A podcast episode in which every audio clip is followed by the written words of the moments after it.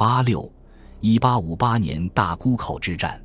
由于两广总督叶明琛谎报军情，迟至一八五八年一月二十七日，咸丰帝才得知战争已经开始，广州已经失陷。是年三月二十一日，咸丰帝根据上海的报告，得知英、法、美三国使节将率舰队前往天津，下令大沽一带不动声色，严密防范。四月八日，咸丰帝得知英国等国兵船四五十号，移兵四五千人将北上天津，再次下令不动声色，严密防范。四月十三日至二十日，英、法、美。俄四国使节先后到达大沽口外，直隶总督谭廷香此时加紧调兵遣将。大沽口地区的清军兵勇达八九千人，除了天津镇原主防兵外，另调河间兵、提标兵、督标兵各五百名，雇勇一千名。咸丰帝另派经营援军两千名，其中驻守大沽南岸三炮台的清军约一千余名，另有清军一千五百人在其后路。由天津镇总兵达年、大沽协副将德奎负责指挥，驻守大沽北炮台及后路的清军约一千名；由直隶提督张殿元负责指挥，驻守北塘的清军约一千名；副都统富勒敦太率经营火器营驻守距北岸炮台六里的于家堡，护军统领朱乐亨率经营马队驻守距北岸炮台约二十里的新河。侍郎国瑞率经营马队驻距南岸炮台约二十里的新城以南，本地乡绅带勇一千名驻守南岸西草头沽，兵勇数量虽大大增加，但防御体系未变，仍以十七年前鸦片战争开始时建成的四座炮台为其防御核心。凭借这些武力，谭廷香对作战充满信心。开战前称，现在海口两岸枪炮罗列，兵勇八九千人。分别布置，声威较壮。然此时咸丰帝绝技机密，无以开战。谭氏在俄国公使抵达后，于四月二十日上奏请示，俄方倘不允从，或竟恃强抢入内河，可否即行开炮攻击？咸丰帝对抢入内河并未正面回答，而是只是彼若拒开枪炮，彼先无礼，然后可以回击，不可先行用武，是有所借口也。五月六日。谭氏换了一种方式请示，英国等国火轮船八只，艇船三只，在炮台对面五六里内计泊，日夜窥伺，疏忽即可闯入，无可阻挡，防范不易。咸丰帝对此仍不松口，指谭廷香等虑其乘潮闯入内河，如仍只有使与我无伤，设或先开枪炮，则我之回击为有词，勿使信端物自我开。对于此时谭氏流露出来的不惜一战的倾向，咸丰帝于五月七日提出了警告：改都指谭氏等切不可因兵勇足势，掀起兵端。天津故不难制胜，设其窜扰他处，恐非天津可比。五月十七日，咸丰帝见谭氏奏折中有以兵力拒之一语，再次警告他：该都等慎勿倾听带兵将士之言，意在邀功而不思后患也。咸丰帝这种既不允英法等国提出的条件，也不准开战的旨意，却使谭廷香左右为难。五月十七日，谭氏据是以兵威之旨，传令南北两岸各营兵勇普律出队，并持后路舰锐、火器等营一并出队，直至炮台，旗帜器械鲜明整肃。谭氏至炮台亲自指挥，海岸十里左右星罗棋布，军容甚盛。他们企图以此军容兵威将英法联军吓回去。无论是谭廷乡还是咸丰帝，此时都过高的估计了清方的实力，犯了轻敌的错误。而细细的追寻其中的思想脉络，很大程度上也与大沽口的地理形势有关。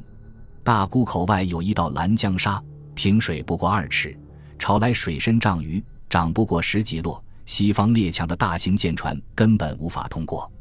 而能够进入大沽口的西方列强小型舰船，又何以能敌经过多年建设的以四炮台为核心的大沽防御体系？在当时清朝官员的心目中，这一防御体系已经是尽善尽美、无可挑剔了。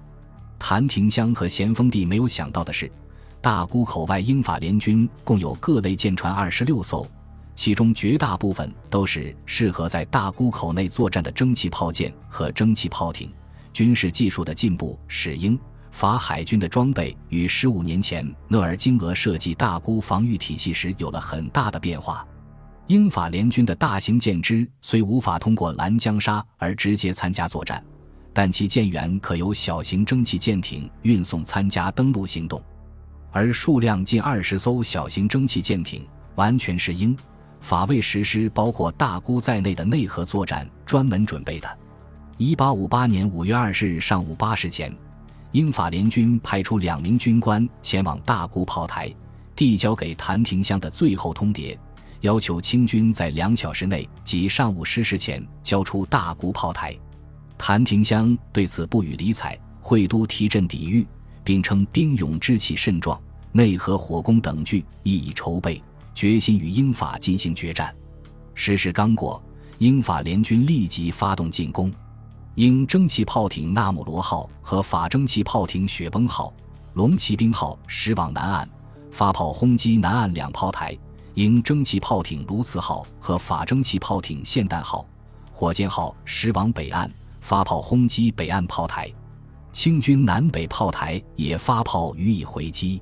可以说，清军在作战之初表现得十分勇敢。炮台上的炮手被击中后，立即有新的炮手接替。其中一门火炮先后有二十九名炮手死在阵地上，但双方的火炮技术差距在实战中高下立现。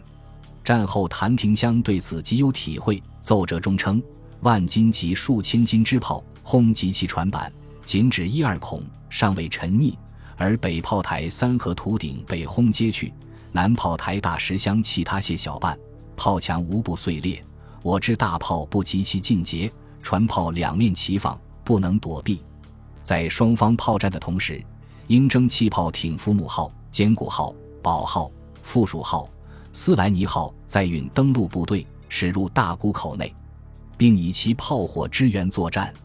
攻击南岸的英法联军登陆部队为七百二十一人，其中英军三百七十一人，法军三百五十人；攻击北岸的登陆部队为四百五十七人。其中英军二百八十九人，法军一百六十八人。到了中午十一时十五分，北炮台已被英法联军的炮火所摧毁，驻守该炮台的指挥官游击沙春元阵亡。清军停止了炮击，开始放弃阵地登陆。英法联军随即占领该炮台。南岸两炮台坚持的时间要长一些，但到了中午十二时，南岸两炮台也失守了。谭廷香率高级官员逃往天津。此战，英军的伤亡为战死五人，受伤十七人；法军的伤亡为四名军官和数名水手被击毙，八至十人失踪，四十人受伤。而清军阵亡二百九十一名，受伤一百七十名，其中伤重不治后身亡十三名。此战，英法联军主要依靠军事技术的优势，充分准备，直接强攻。而大沽清军从未经历如此迅猛的炮火，大量伤亡后不得不败退。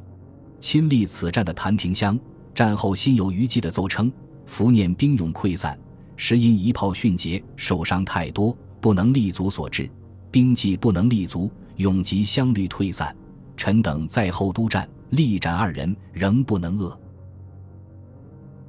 本集播放完毕，感谢您的收听。喜欢请订阅加关注，主页有更多精彩内容。